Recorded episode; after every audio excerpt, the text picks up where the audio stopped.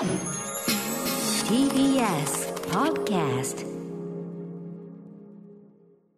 時刻は7時45分 TBS ラジオキーステーションにお送りしているアフターシックスジャンクションパーソナリティの私、ライムスター歌丸です。そして、火曜パートナーの宇垣美里ですさあ、ということで、えーここから新概念提唱型投稿コーナー、火曜日のこの時間はこちらの企画をお届けしております。その名も、マイスイートホーム。こんなに嬉しいことはない。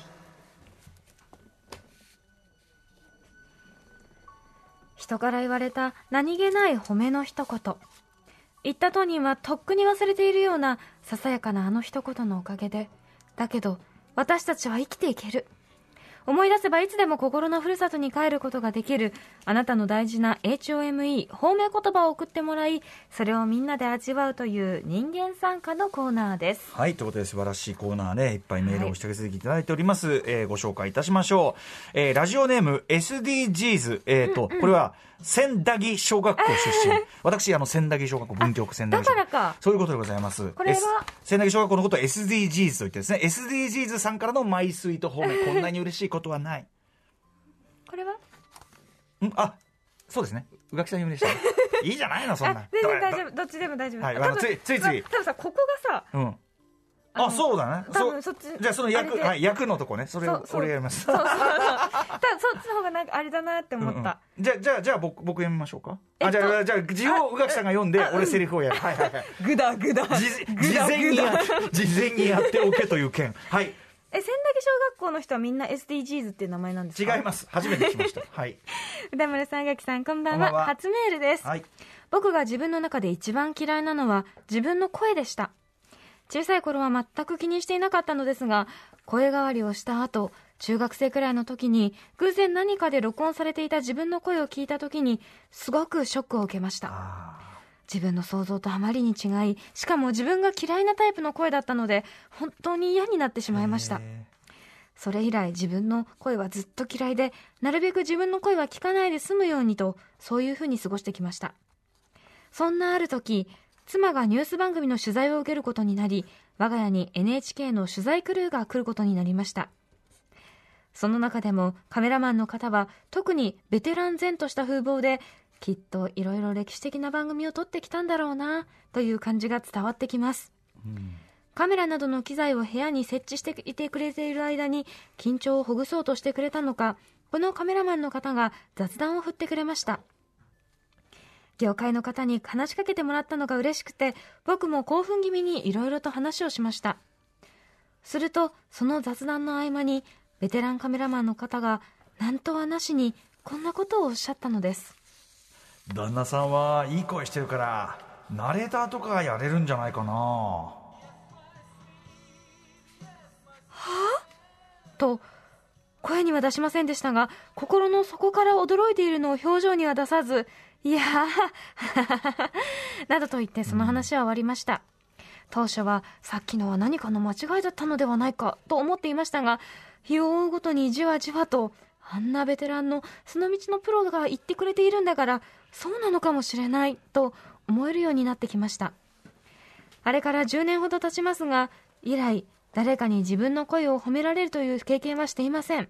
でも、自分の声が嫌いという気持ちはほとんど消えて、こういうタイプの声として受け入れられるようになりました。友達とポッドキャストをやってみたり、自分が話しているのをイヤホンで聞いても大丈夫になりましたう。ん。あの日、ベテランカメラマンの方が何気なく言ってくれた一言が自分に自信を与え、人生を少し豊かにしてくれました。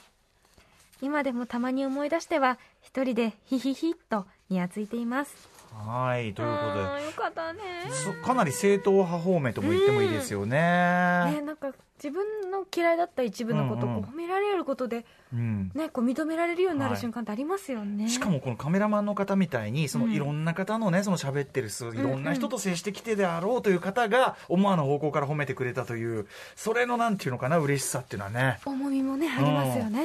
やっぱ自分の声ってね皆さんまあご存知の通り自分のこう脳内でこう聞いてるのとそのちょっと違う。違う。これ上さんも例えばその自分の声を客観的に聞くタイミングでショックみたいなのってありました？ショックっていうかそのまあテレビでその自分が話してる声とかはやっぱりちょっと思ってるのとは全然違う。なんかふわふわしてんなって。いまだにちょっっとそこは距離がある。思います。ああよそうんうん。よそ行きの話し方してらって思います。話し方はまた別物。話し方は別物。そう行きの声の出し方、ああ、うん。そうなんだ。普通にこう気持ちで喋ってる時とこう、うん。やっぱこうちょっとある種ロールを作ってやってる楽かつなんていうんだろう響きのいい声の出し方と、自分のその字の声とか、字の喋り方ってやっぱちょっと違っていて、それは多分こう訓練の中でうんうんうん。得たものだけど、そのはい地元の友達とかと喋る時ってやっぱ全然違う喋り方をするので、なんならねそれ例えばその方言とかがさあるところだとそっちに気づくとね別にそんな直そうとかそういうんじゃなくてなってたりしますよね。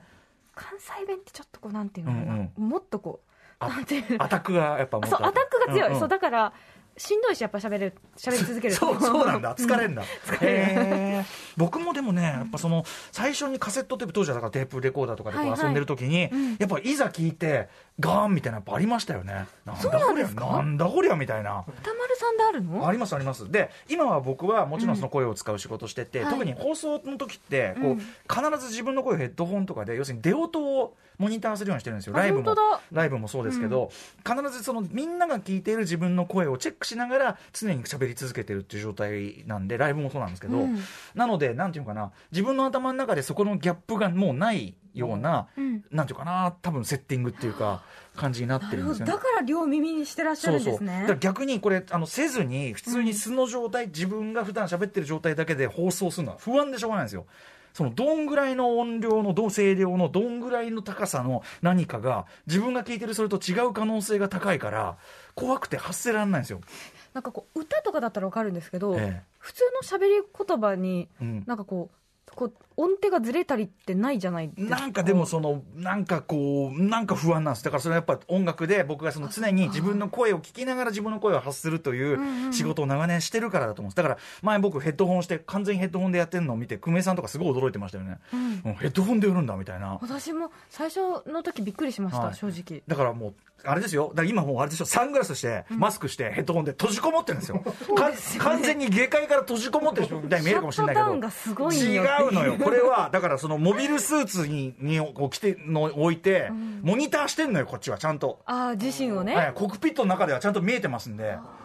だから私 ガンダムですだからこれ。逆に2つともするのすごい苦手なんですよ。2つとも？その耳どっちもあ両側。塞いで、うんうん。その自分のなんていうんだろう骨伝導の音が聞こえなくなるのがはいはい。苦手です、だから普通のこうで出てるこう音波の応援も聞きたいんですよね、はいそうです。んんうんうん。まあそれもそれもわかる気もしますけど。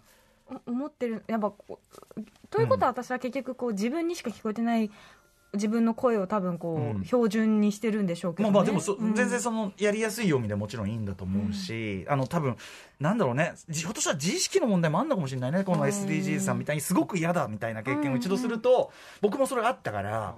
なんていうかなそれに対してそのもう自分のそのもうだだったらそのみんなが聞こえてる声の方を調整しようじゃねえかみたいな。なるほどね。そういう気持ちになったのかもしれないですね。で、自分の声コンプレックスみたいなことで言うと、多分ラッパーとか歌い手さんも実は自分の声コンプレックスあるって言ってる人いっぱいいるわけですよ。それは。僕ももちろんそうだし、えー、で、前その酒井優というですね、まあはい天才、その歌手にして、あのミュージシャン、酒井優君が言ってる仮説で、えっ、と、ミュージシャンの中には自分の声好き派と嫌い派がいると。うんで、わかりや、大雑把に言うならば、例えばビートルズで言うと、ポール・マッカートニーは自分の声大好き派。うんでジョン・レノンはそうでもない派だとでその違いは曲の作り方に現れるんだと。自分の自分の声好き派はとにかく伸ばしがちっていうあー。一音伸ばしがちみたいな。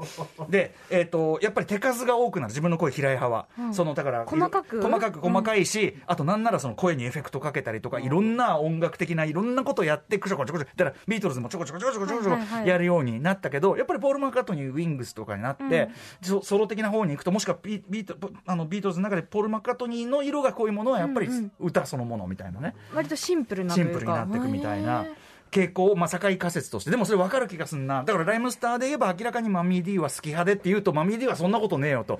俺は自分の声にコンプレックスがあるから出し方を研究して研究して今のマミー D を作り上げ確かにそうだねと。だからその昔の音源聞くと全然違うんですよ声の出し方とでやっぱりそれはあんまり本人的にはあの良しとしてなくて。で、いろいろ研究してやっぱり楽器の鳴らし方だよね。最良の楽器の鳴らし方を見つけて、そしたらもう D さん素敵 D さん素敵 D さん素敵 D さん素敵。何回言うのよ。そして D さん素敵っていうふうになるわけ。みたいなね。そうそうそうそう。だからそこ唯面白い。一無二でいらっしゃいますよねいやいやいやいや。だからまあお互いがね声の仕事だけど多分そのいろんな皆さんモードをお持ちなんでしょうね、そこはね、そうか、うん、ちなみに、えー、と橋本良文すいませんね。あの声がいいでこんなにプロデューサーの話がよく出てくる番組あるでしょうか、橋本良文プロデューサー、えー、橋系牽引者橋系は、えー映画監督山田洋次さんがとある番組ゲストに訪れた際にですね、えーまあ、あのアテンドかなんかしたんですかね、はいはい。そしたら世間話とかの流れとかそういうことではなくもう出だし開口一番君はいい声してるね ということをものすごい圧力のある声でさっき多分悪役に使えんじゃないかなと思ったと思う。いい声ですものね After Six Junction.